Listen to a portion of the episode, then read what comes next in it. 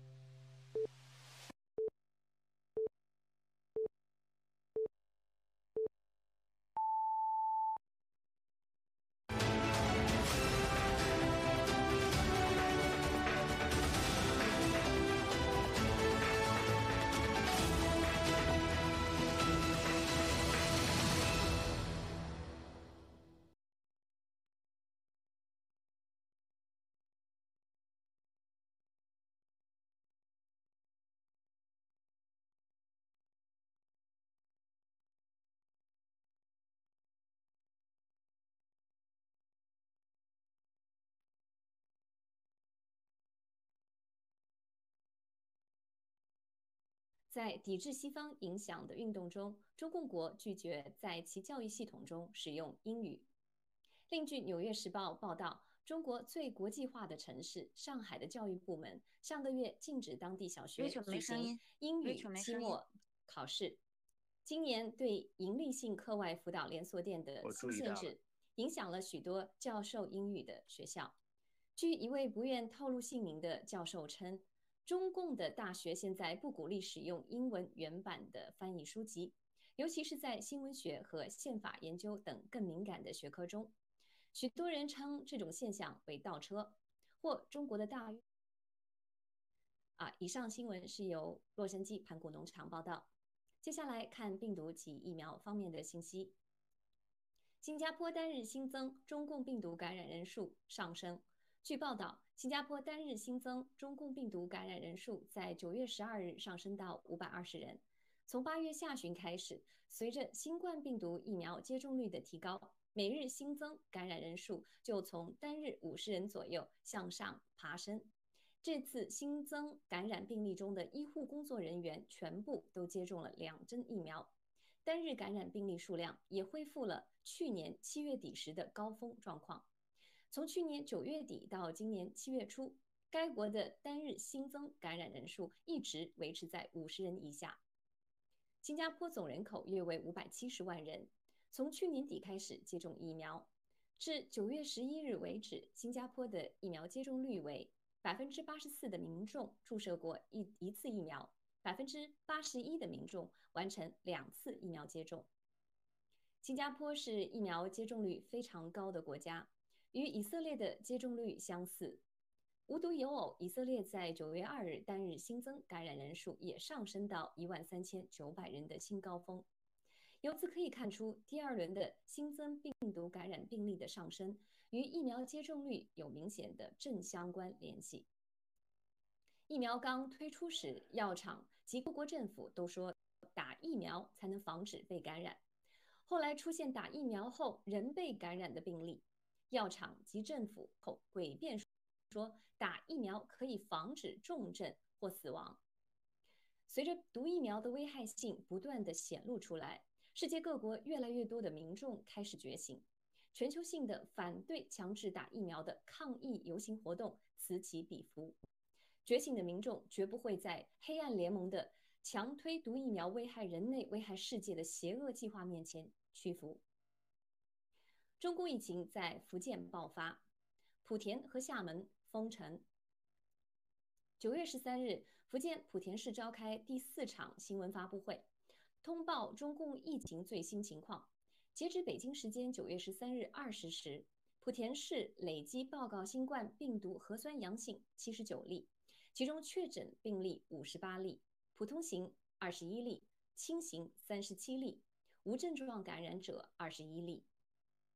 从十一月九日开始，前往莆田的巴士和火车服务暂停。莆田市政府宣布，电影院、棋牌室、健身房、游游呃旅游景点和其他设施关闭。餐馆和超市被严格控制顾客人数，并检查发烧情况。学校则被命令要求学生在课堂上戴口罩。同时，厦门市人民政府也召开新闻发布会，通报截止北京时间九月十三日十八时，厦门确诊中共病毒毒病例二例，其中普通型八人，轻型四人。同时，厦门市应对新冠肺炎疫情工作指挥部发布二零二一年第七号通告，封城。封城具体措施如下：一、非必要不得离开厦门；二、暂停各内。大规模活动。三、零售药店出售治疗发热、咳嗽等相关药品实行实名登记制，顾客需凭身份证实名登记和购买。四、禁止恶意传谣、造谣、谎报、瞒报疫情，发布不实信息。从十九月十四日起，厦门六区、思明区、湖里区、集美区、海沧区、同安区以及翔安区学校关闭。区属学校将开始网上授课。中共政府的封城行为与病毒数据完全不匹配，可见中共国疫情已经到了掩盖不住的地步。面对新疫情，中共又故伎重演，将病毒源头定位为入境人员。此次疫情源头被定位到了八月四日从新加坡回国的林姓旅客头上。这位林姓旅客回国后。接受了为期十四天的检疫，并进行了九次核酸和血清检测，结果都是阴性。他是在回国三十七天后的九月十日测试时结果呈阳性。值得注意的是，即使回国已经一个多月，即使你回国后已经按照规定进行隔离和测试，即使你入境隔离时的测试结果都是阴性，中共依然可以把你认定为病毒源头。为其谎言背书。以色列卫生部长无意间承认疫苗护照是胁迫性的。林对冲九月三十三日援引犹太新闻辛迪加报道，以色列卫生部长尼赞霍罗维兹周日在每周一次的内阁会议之前，告诉内政部长阿耶勒沙克，疫苗护照主要是为了胁迫持怀疑态度的人接种疫苗。他没有意识到的是，面前的麦克风正开着。而且正被电视台第十二频道向全国直播。霍罗维兹认为，商场里面应该使用绿色通行证，但是从流行病学上讲，应该取消户外就餐和游泳池等对绿色通行证的要求。他也承认，现在的疫苗护照系统没有在大多数场所得到执行。早期以色列政府利用禁止未接种疫苗者进入许多公共场所的威胁。许多年轻人被迫接种了疫苗，但绿色通行证系统推出后就很少被执行。随后在五月底被取消，直到病例再次开始上升，以色列的疫苗护照系统又被重新引入并扩大。公开数据显示，以色列最近的中共病毒感染数和死亡率与疫苗的接种率正相关，特别是施打第三针以来。因病毒感染死亡的人数突然大幅度飙升，再不及早停止，恐怕害国害民无法收拾。英国政府批准为十二至十五岁的青少年接种冠状病毒疫苗，引起家长愤怒。英国首席医疗官克里斯·惠提九月十三日以防止病毒在教室里的爆发和进一步干扰冬季的教育为由，宣布将为该国十二至十五岁的健康儿童提供一剂辉瑞疫苗。如果部长们同意的话，则最早在下周开始。有三百多万青少年将被提供注射疫苗。据悉，该疫苗主要通过现有的学校疫苗接种计划进行管理，并将征求征求家长的同意。但是如果儿童被认为足够成熟和有能力，他们将拥有最终决定权。学校和校园领导协会秘书长杰夫·巴顿表示，该协会许多成员学校已经收到各种信件。说，如果他们参加任何新冠病毒疫苗接种计划，就要采取法律行动。愤怒的父母对政府将决定权留给甚至不能决定他们想喝什么茶，更不用说疫苗的年幼儿童的举动感到愤怒。而本月早些时候，疫苗接种和免疫联合委员会并不建议大规模推广为十六岁以下的健康儿童接种疫苗。七月份的一项研究发现。儿童只占英国所有中共病毒死亡人数的百分之零点零零五。截止该研究进行时，英国只有二十五名儿童死亡，其中十九人有潜在不良的健康状况。该研究的研究人员之一，帝国学院的伊丽莎白·惠特克博士说：“这个数据表明，只有在疫苗风险非常低的情况下，才能证明给所有健康儿童接种疫苗是合理的。”爆料革命的立场始终非常明确：中共病毒和疫苗都是害危害人类的毒。中共病毒明明有药可治，不需要接种毒疫苗。再次呼吁各国政府立刻开放有效药物的使用，让人们回归正常生活。最后，让我们来看看爆料革命的新闻：GTV 与 SEC 达成和解，《华尔街时报》等左媒罔顾事实，夸大和解金额。当地时间九月十三日，GTV 与美国证券交易委员会 SEC 达成和解。据悉，该和解规定由原 GTV、原 VOG、Saraka 公司等向 SEC 支付三千五百余万美元的和解罚款。广大战友们的私募资金四点九亿美元将于十四个工作日后，在 SEC 的监督下开展退款工作。与此同时，左媒《华尔街时报》、CNBC 等。纷纷对此进行了报道。然而，无一例外，他们罔顾事实，过分夸大了和解金额，将广大战友们的私募资金四点九亿与和解罚金三千五百余万元合并，编造出 GTV 支付五点三八亿美元与 SEC 达成和解的虚假新闻。此前，CNBC 捏造虚假新闻攻击郭先生有关中共病毒疫苗解药的爆料。《华尔街时报》更是自2017年以来不遗余力地站在中共大外宣的立场，抹黑郭先生，诋毁爆料革命和平民主义运动。所谓严肃媒体、中立媒体的虚伪和丑恶，在一次又一次罔顾事实的重伤抹黑中显现无疑。郭先生在今日的盖文中表示：“我们和 SEC 的合作是成功的。”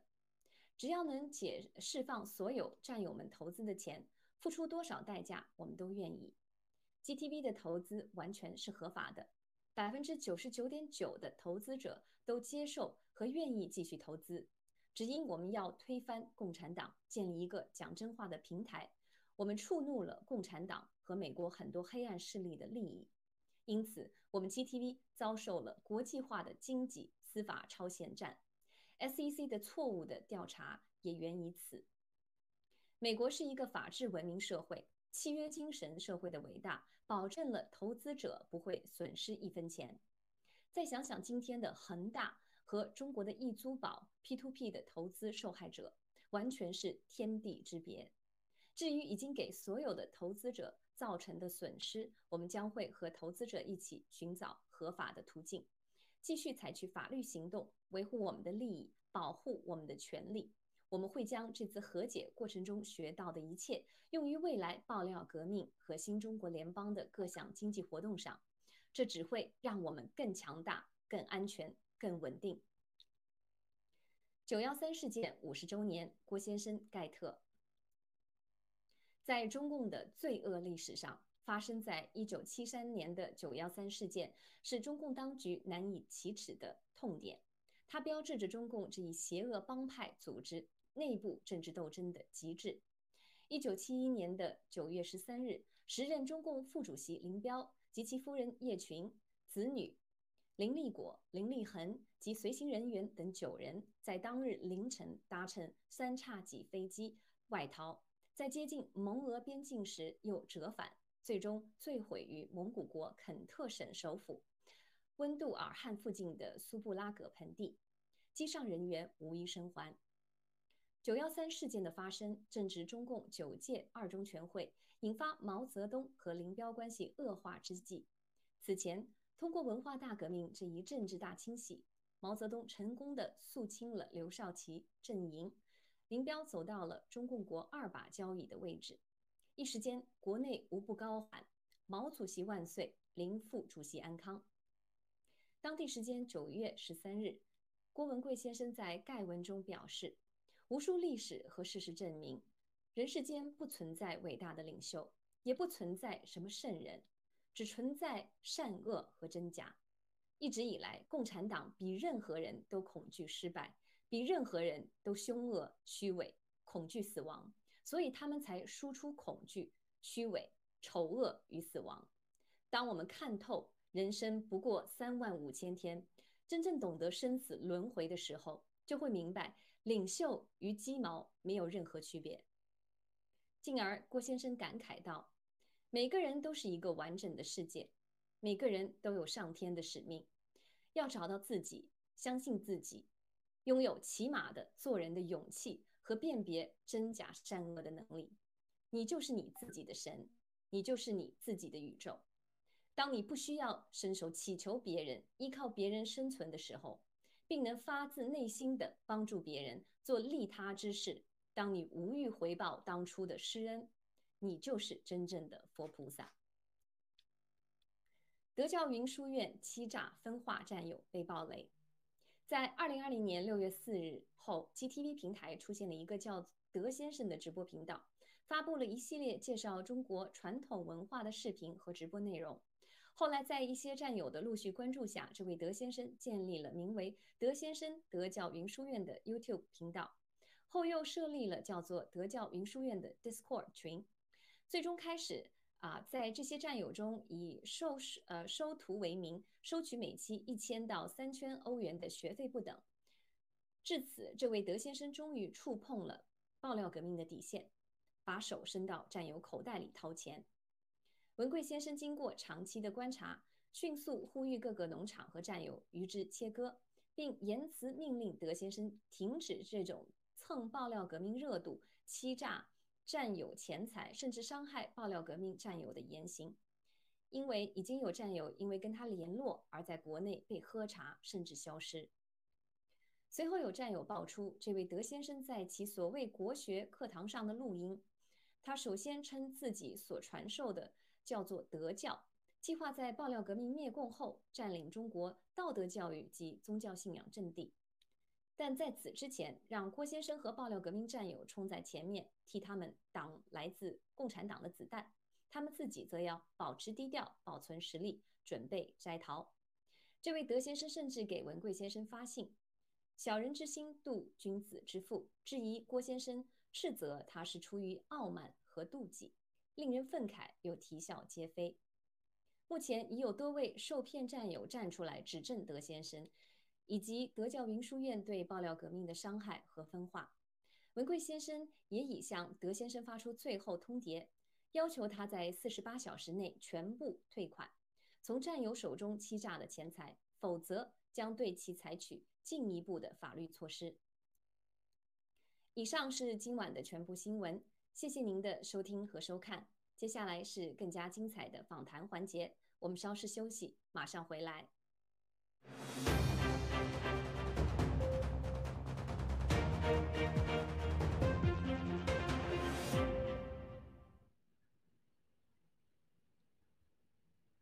好，大家晚上好，欢迎回来。啊，首先呢，我们来先欢迎一下我们今天的两位嘉宾，一位是卡利西，一位是我们的呃老朋友 Agnes。啊，请大家先给大呃打个招呼，Agnes，你先来吧。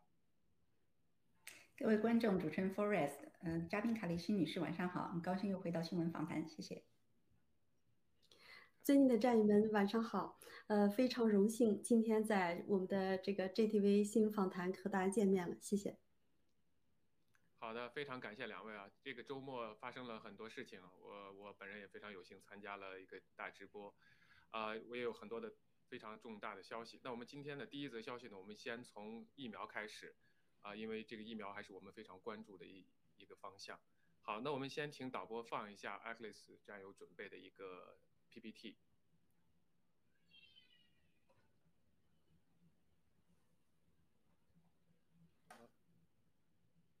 啊，那好吧，那我就先说一下这条新闻吧。就是在网上有一个新闻，就是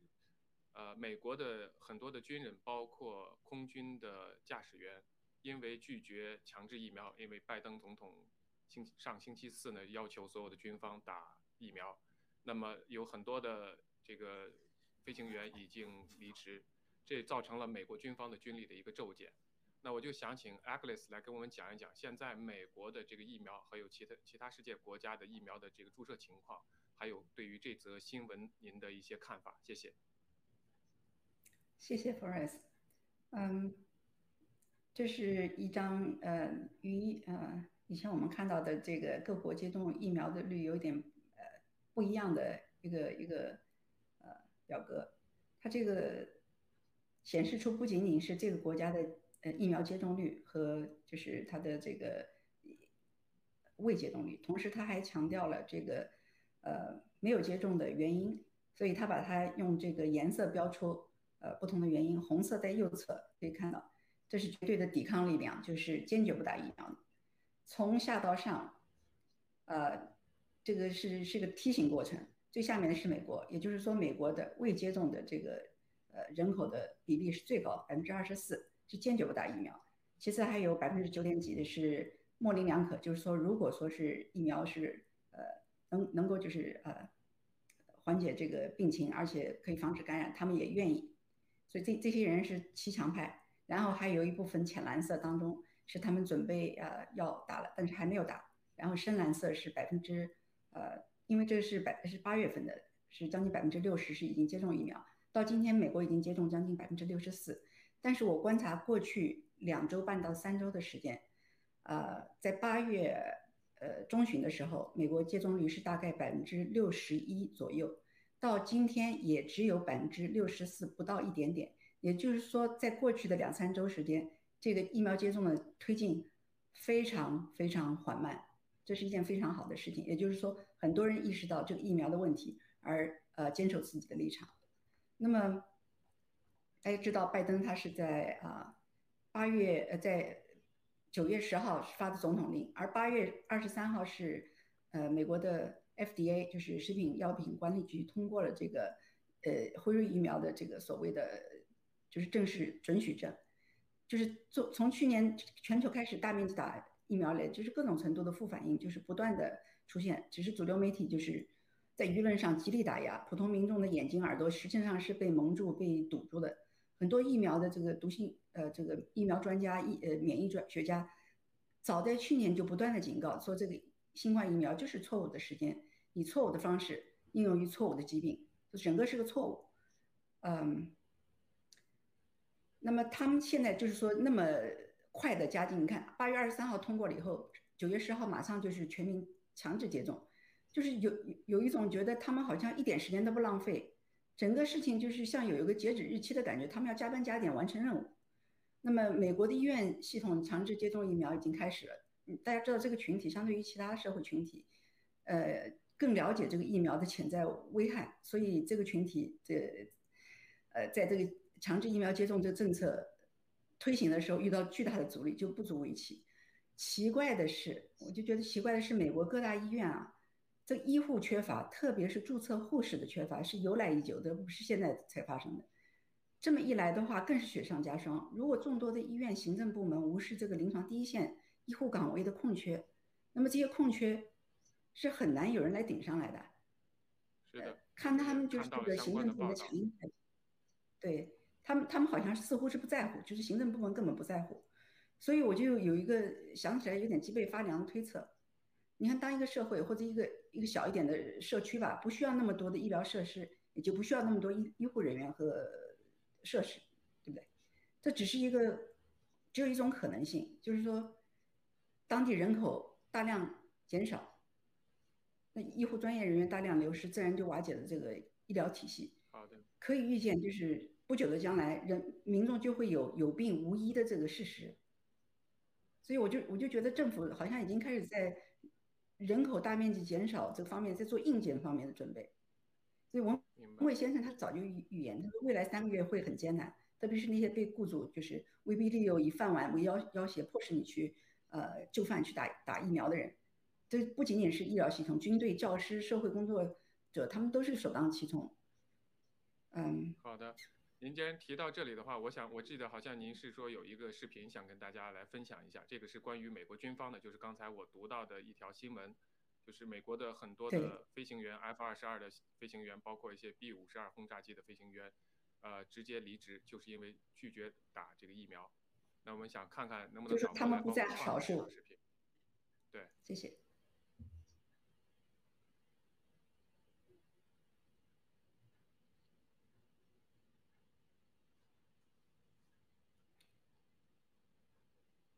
开始之前，我可以介绍一下，这是一位 F 二十二战机的飞行员。大家知道这个 F 二十二、三十五、十六这些飞行员的训练是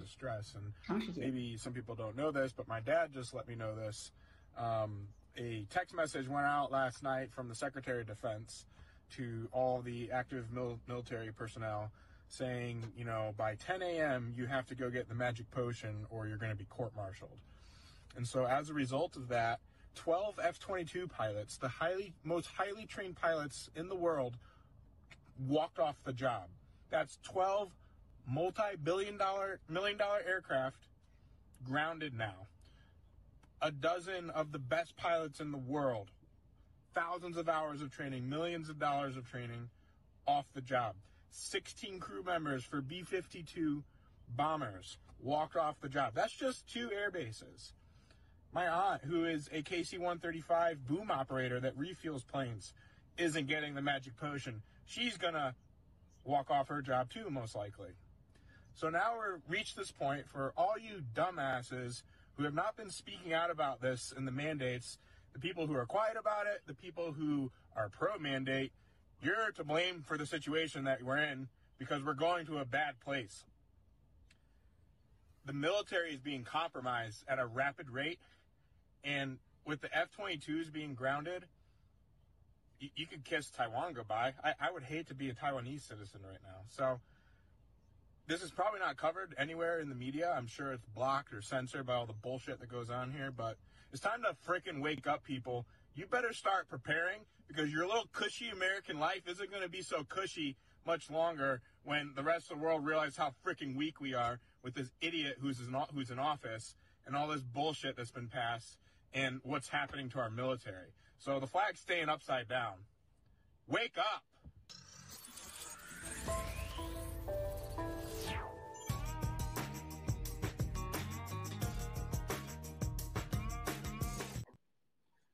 好的，是一段非常让人这个警醒的一个视频。这是一个，就刚才您介绍的，是一个美国在役的一个呃飞行员，他这么说到的所有的现在的现有的情况。我读到的一一篇报道呢，是有大概有二十七位现役的这个飞行员都够都这个离职，就是因为拒绝打疫苗。那我想问问您，就刚才您其实已经提到了，整个这个打疫苗给美国的医疗体系带来的这个严重的这个影响和后期可能会带来的严重的压力，因为整个护士短缺，而且可能在今年年底会有集中的爆发性的这种疫苗的损害和死亡。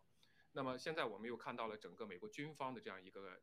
现况。我不知道您对台湾这件事情怎么看？因为我们知道文贵先生在前两天爆料的时候，因为黑天鹅事件，为因为这个毛主席纪念堂的这个天灯的掉落，所以呢，他们改变了他们的九九月九月份的计划，延这个对台湾听听起来是一个很好的一个消息。那现在这种情况下，您觉得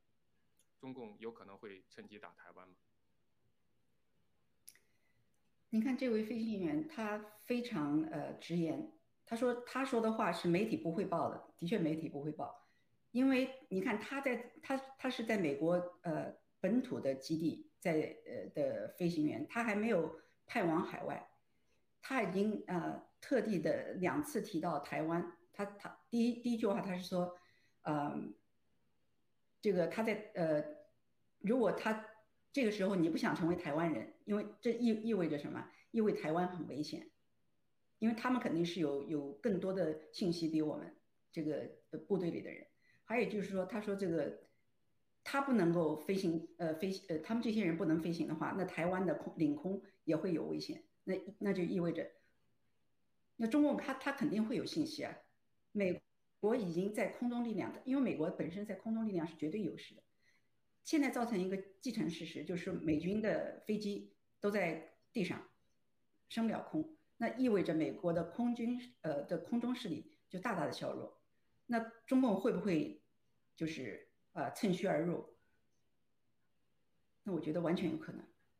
我本人的意见。好的，谢谢。对，您刚说的这一点是一个是我现在已经离职的所有的这些拒打疫苗的军人，还有一个就是已经打了疫苗的这些军人。他在天空中，他在驾驶飞机的过程中会出现的问题，猝死啊，整个出现的这这个各种身体状况。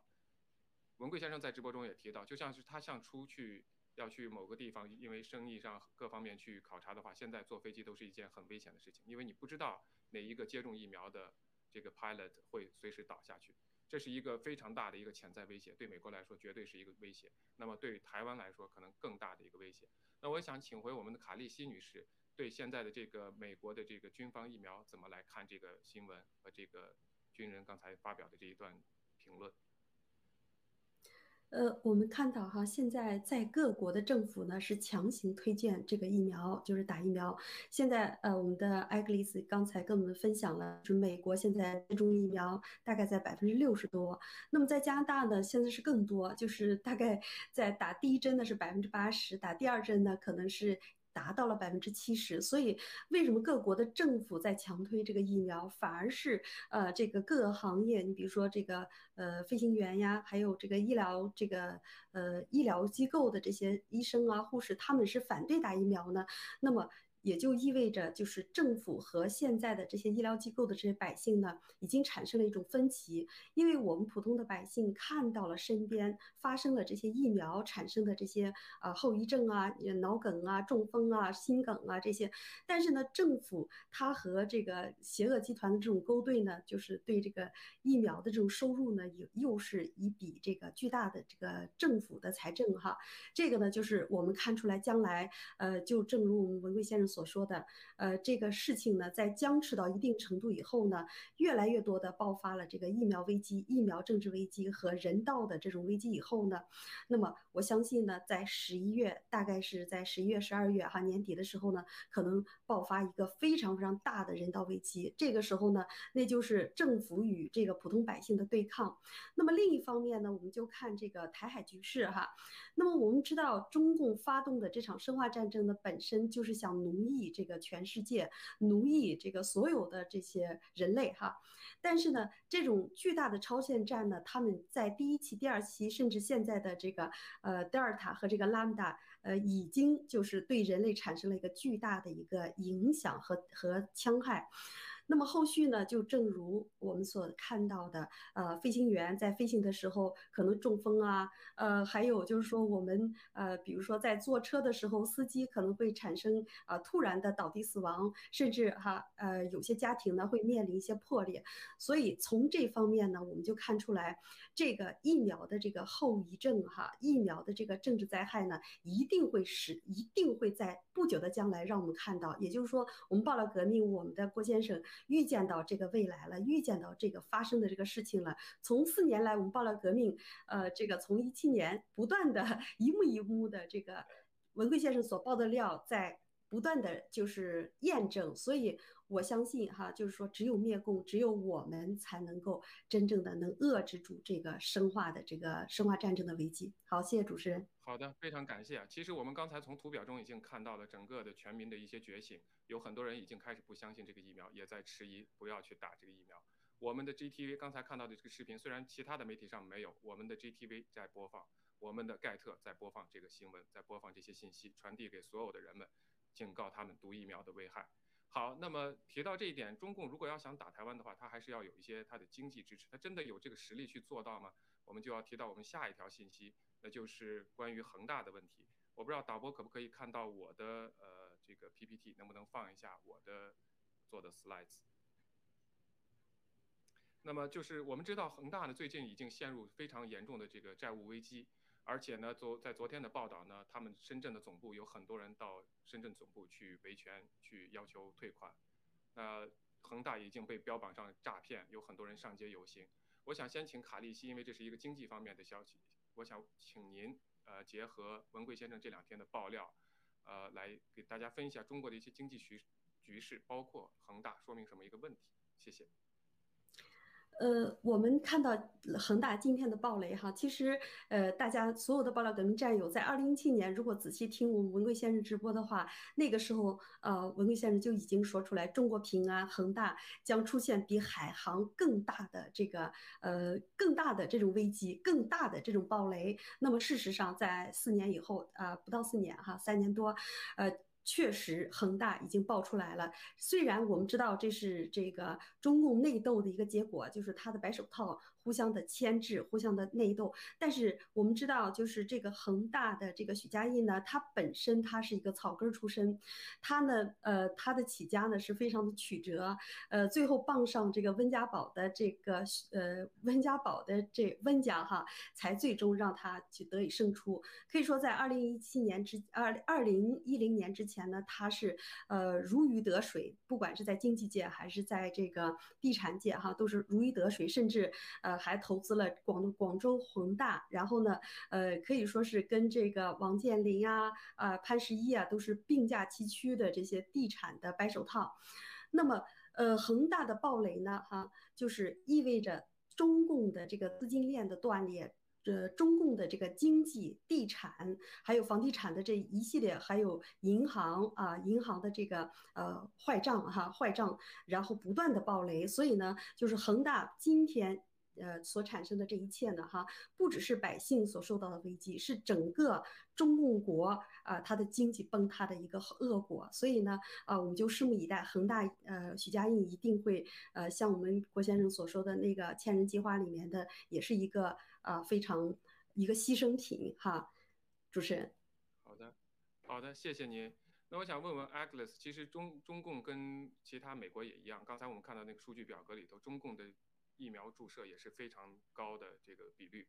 那么这个是不是中国？我们知道，因为您应该是非常了解中共的这个医疗体系。那如果是像这么高的注射比率，这个疫苗注射比率，中共也会发生后期的这种医疗的这种负担。那您觉得这个对中共的经济会是什么样一个危害？对中国的这个医疗系统本身就已经非常脆弱的医疗系统是一个什么样的一个影响？谢谢您。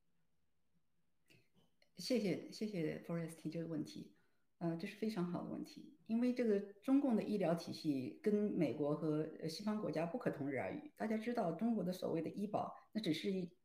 纸纸面上那几个字，没有实际内涵意义的。也就是说，你要是真的一个普通民众生病，你要去看病，可能百分之九十九你得自费。到最后，因为他所谓的一千多个，呃，两万多两万六千多个药物当中，只有一千多个。是在他的医保范围内，而且那些药物是基本上你你能用得着的药，你都得自费，就就这么说。所以说，对于这个政府，我觉得这个医疗对他们不是负担，因为他们本身也就没有承担多少责任，所以这个在对他们来说不是一个问题。我觉得他们的问题是，呃，是利用这个疫苗，再将这个弱势群体，呃，老年群体，呃，最大面积的。让他们消失，这样的话，他的才能从真正根本意义上解决他这个社会负担。这是我个人的意见，谢谢。感谢您，我觉得您说的我非常同意啊，因为中共从来没有把中国中国老百姓的这个福利、医疗福祉放在他们的计划上。对中国人来说，他们只是医院是他们一个赚钱的工具，是剥削老百姓的工具。呃，结合七哥以前直播的时候讲到的，呃，文贵先生直播讲到的，他们把这个所有的。火葬事业丧葬事业全部拉在手里，就是让你死了之后他才能赚钱。但是真正的医疗，我们可以看到中国的医疗产业是非常差的，所有的医患关系非常差，医生这个对病人不好，病人对医生更是恨之入骨，觉得他们是罪魁祸首。其实都是体制的错误，都是体制害的所有的中国人不能得到真正的医疗保护，不能得到真正的救治。我们看到的方舱医院在武汉疫情爆发的时候根本没有治疗，盖你给你盖一个简陋房子，让你在那等死。所以这个是中共邪恶之处。我们也相信这个在他现在的这种经济情况之下，他也是不可能维持下去。那我想问一下卡利西，呃，其实文呃文贵先生在直播的时候也提到，像恒大它的最高资产值的时候只有两万亿。但是他在爆料的时候也提到了这个一万呃一千两百亿美金一单的这个佣金啊，您怎么看这两个数字的比较啊？呃，其实我们知道这个，呃呃，我们的这个文贵先生在直播里面跟我们就是曾经就是跟跟大家分享过，就是在呃中共啊，中共呢，他现在就是他的一个一个交易的这个佣金就是一千二百亿，说明什么？说明我们呃这个中共的百姓呢，他们的民脂民膏，他们的创造的价值呢，基本都到了这个权贵者的手里，就说我们的百姓自己的呃这个生存的这种。啊，生存最起码的都不能保障，所以呢，就是说我们看到这个邪恶的组织，他呢把民脂民膏，然后呢据为己有，然后呢利用白手套，利用这个呃佣金和他们的这种就是呃资金的玩转呢，然后把这个钱哈，呃就是用用这个数字货币，用比特币哈。就去洗钱，然后呢，去洗为他们自己的这个呃口袋里的钱。所以，这个邪恶的组织、邪邪恶的本质、邪恶的政府呢，它的本质就是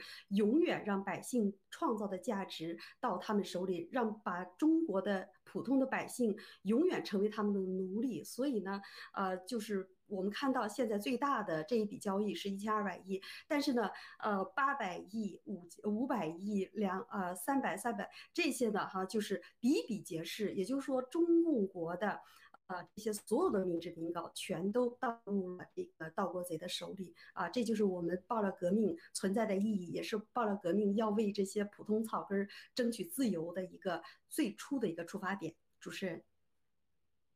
感谢您。那 Agnes，我不知道您当时看完这个直播，您有什么样的感想？对这两个非常呃，我们在我们的眼里，像文文贵先生爆料的恒大，呃一七年就已经爆出来了，海航，然后还有最最近一直爆出来的陆金所。但是像文贵先生所提到的，就陆金所跟他比起来都差太远了，这是一千两百亿一单。我不知道您怎么看这件事情？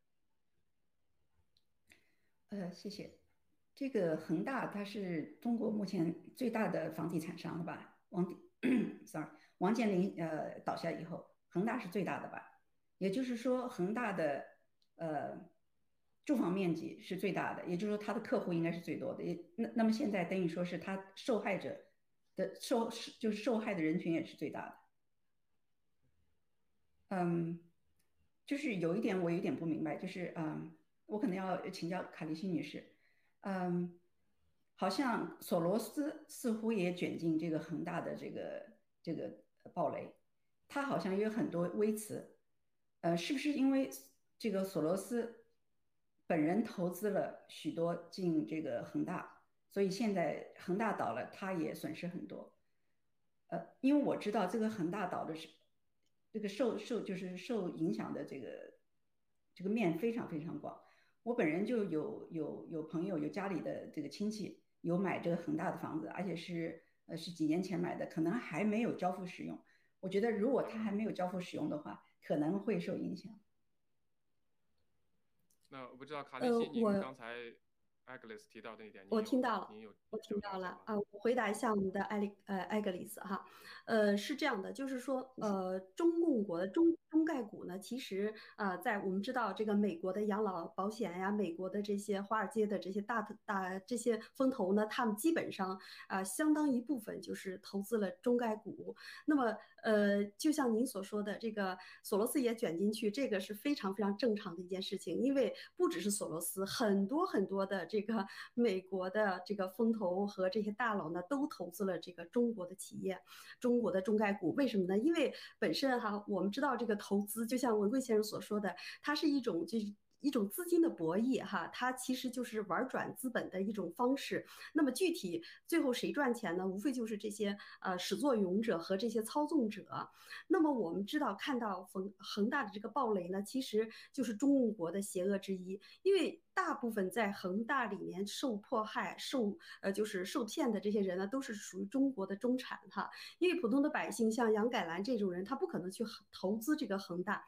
那么。呃，这个就看出来，这个邪恶体制呢，它不只是搜刮和呃，就是残害这普通百姓，连中国的中产。啊，甚至知识分子他都是在戕害。那么我们知道，就是我们都有个常识，如果像艾格丽斯，像我们的这个青藤，如果你投资一个，呃，如果我我我给你呃推荐一个产品，那么我告诉你说这个产品啊年化大概百分之二十，呃，然后呃这个资本呢，你你把投入以后呢，每年你就吃利息就够了。所以这本身在这个。呃，就是风险投资行业，就是说，在这个风投行业的，这本身就是一种就是骗局，因为我们在行业之中，凡是超过哈百分之十以上的。就是这种回报率哈，基本上都属于啊忽悠哈，都属于就是骗局。因为我们知道，正常的这个资金投入以后呢，年化达到百分之三啊，甚至达到百分之五就非常非常的好了。呃，但是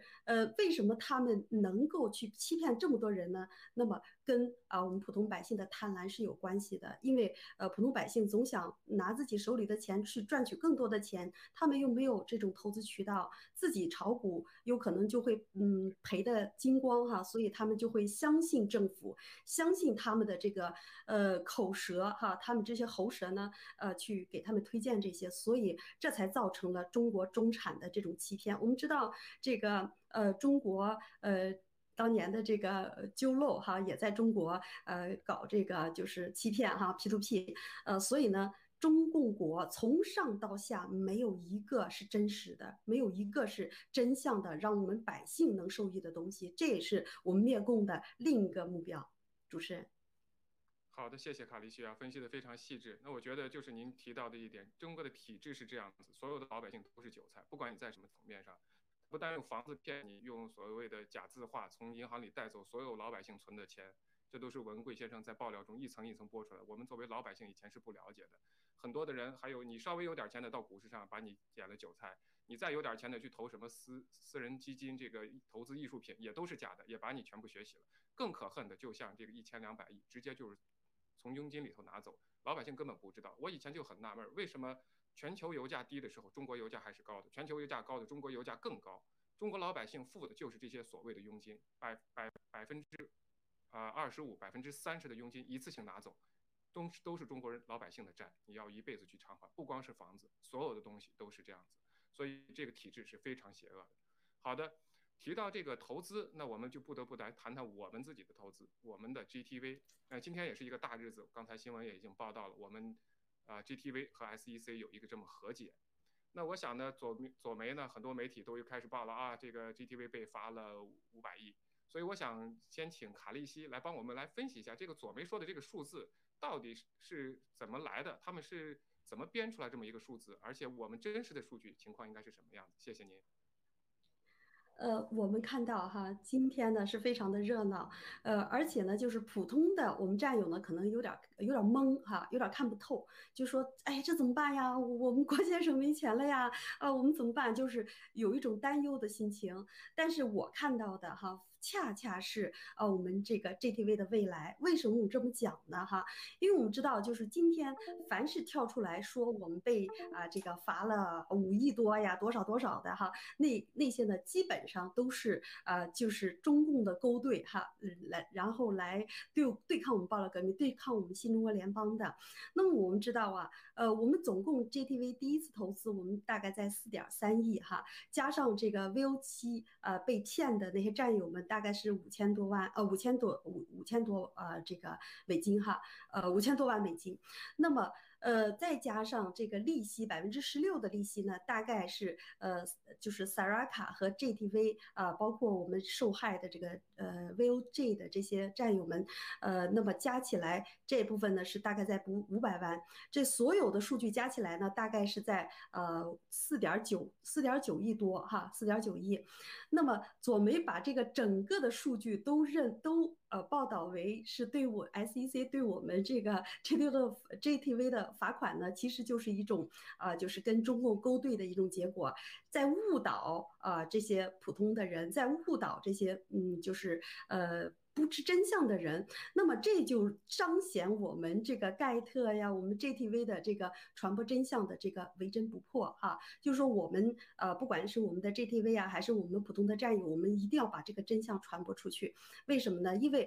本身啊。和这个 SEC 和解，那那是郭先生的这个用心良苦。为什么这么讲呢？因为呃，这个只有和这个 SEC 和解了以后，VOG 被九指妖们那些欺骗的那些战友们的那些钱，才能迅速的继续再投入到我们的 GTV 里面。所以呢，这一部分战友呢，就不会因为啊这次事件呢，呃，受到这个。双重的损害，你比如说这个，呃，本身受了九指幺的害，然后呢，又呃，这个一年多呢，就嗯，惶惶不得终日。所以，呃，我们的这个郭先生呢，即使让我们自己的这个就是 JTV 呃受到这个就是嗯损失哈，也不愿让我们战友们去受到后续的损失，因为很多的草根儿可能呃两千三千的美金，可能就是他。呃，全部的家当，全部的这种心血，他们的这种期望呢，就想能够呃一边灭共，一边跟随爆料革命，能够有第一桶金，能够将来有一个有尊严的生活，呃，能够呃完全有尊严的生活下去。所以这可能是他们全家的希望。呃，郭先生之所以和解呢，就是因为啊考虑到 VOG 啊这个战友们的这种心声，这种期盼，所以呢宁肯让我们的这个。呃，GTV 啊，受一些损失，但是，真如伪类们所说的那那种，我们郭先生没钱了吗？这个简直就是他们真的是井底之蛙，因为我们知道哈，在二零一八年、二零一九年的时候，我们郭先生在这个石油期货上，在负的六十七的第二天。郭先生就是巨资，然后进入了这个做多的石油市场。那么我们也看看到后来，现在呃，这个石油已经达到了这个六十多啊，六十多块美金一桶哈。所以呢，就是说。单一笔，那就不只是几百亿的这种收益啊，再加上其他的期货品种啊，其他的这个呃风投啊，所以呃，我们看到的是我们的 GTV 的将来和我们 G 系列的将来，并不是如这些呃假媒体所宣扬的这样。主持人，好的，感谢啊，非非非常详细的一个分析。其实我们从所有的过去四年中看到的所有的这些媒体的假的宣传，中共。这个组织的一波又一波的对爆料革命、对文贵先生的这个攻击，其实呢，只证明一件事情：他们所说的全部都是虚假的。我们在一一次一次的证明，在一次一次的打他们的脸。我们其实刚才您说到的那点非常重要，在这所所谓五个亿里头，大部分呢都是占有的投资，会通过 SEC 的它的一个 account 给所有的投资人，以你们需要的方式重新退回去，或者你们想重新投资或者去做其他的事情，由你们自己自己来决定。真正的 GTV 和 Saraka 承担的只有大概三千万的这么一个 civil penalty，所以这个是他们媒体完全是在编造这个所谓的五个亿的这个罚款。那我想问一下 Agnes，我不知道像您呃当时看到这个报道的时候是怎么理解的？嗯，我的感觉就是这个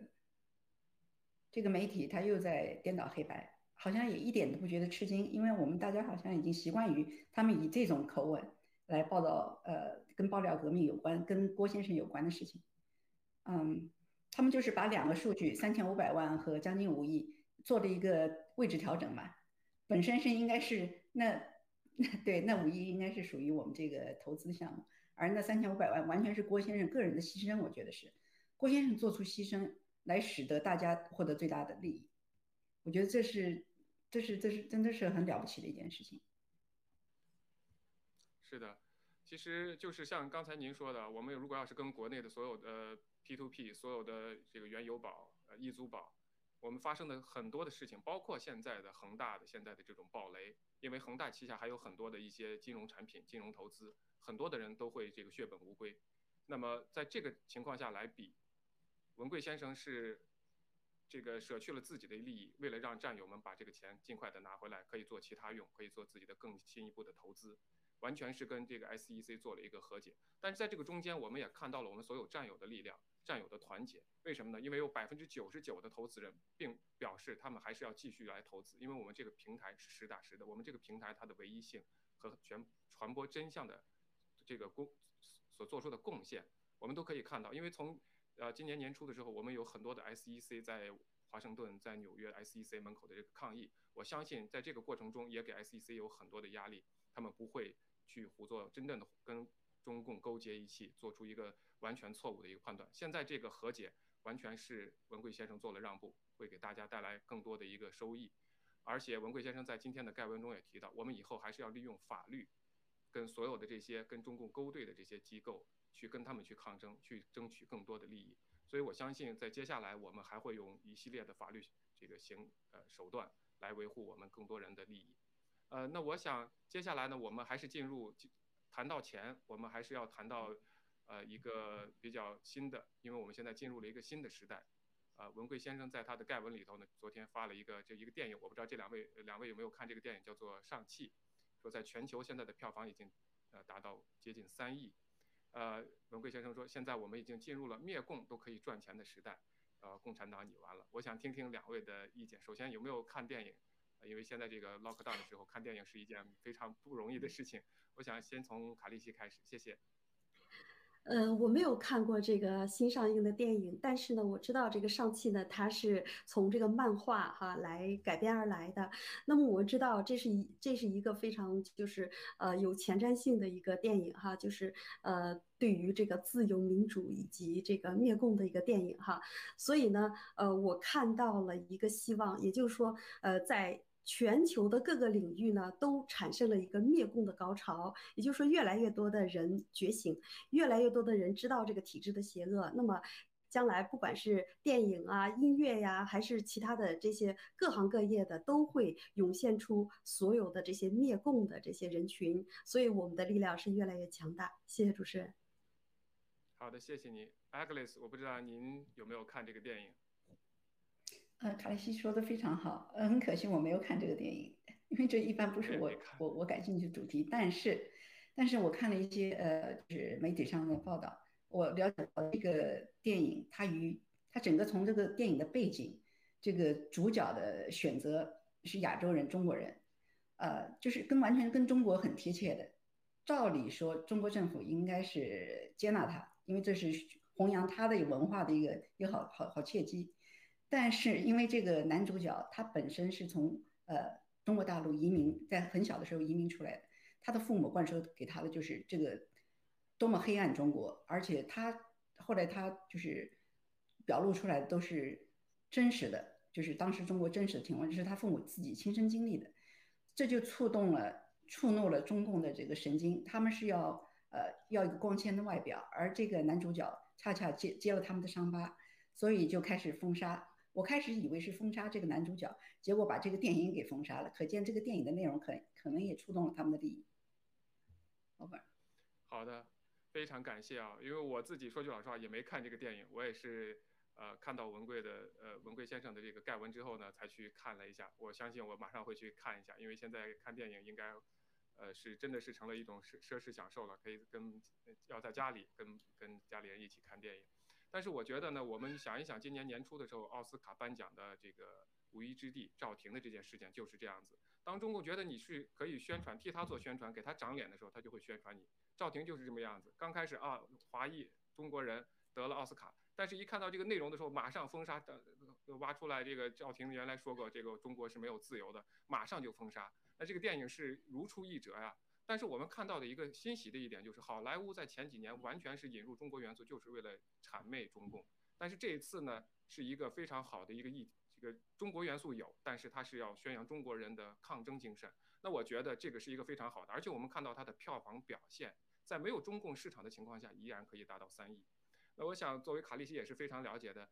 资本是逐利的。我们看到的，无论是文化界，无论是我们的 G 系列，我们的 G Coin。只要资本看到有钱可挣，那么一定会去支持，一定会去追随。那我相信我们的 J 系列，我们的 J Coin 很快就会推上市。我们也可以看到我们非常非常广阔的这一系列的未来，我们所有中新中国联邦的未来。因为毕竟说到底，我们还是要靠实力灭共，靠实力推翻这个邪恶的政党。呃，非常感谢今天两位来参加我们的节目，也非常感谢大家的收看，我们明天再见，谢谢大家。今天我能做一个简要声明吗？是有关这个青青蒿素的胶囊。好的，我花一分钟时间，因为上次我们有这个访谈嘉宾谈到这个青蒿素胶囊的使用，呃，我们经过讨论也经过一些认证，呃，就认为这个呃，无论是青青蒿素还是硫酸羟氯喹啊，还是异维菌素，他们都是因为他们的免疫抑制、免疫调节功能而被用于这个抗新冠治疗，与这个疟原虫耐受没有关系。OK，因为这这三者药都跟疟原虫治疗多少有关，而这个保健胶囊的这个每一粒的营养。这个这个真正的药用成分很低，跟这个药用的硫酸羟氯喹，呃不，跟这个羟羟蒿素派喹片的治疗药物完全不可同日而语，所以大家可以放心用。OK，呃，就是要提醒大家，过量使用还是会有副作用，有恶心、头晕、耳鸣之类的。但是相对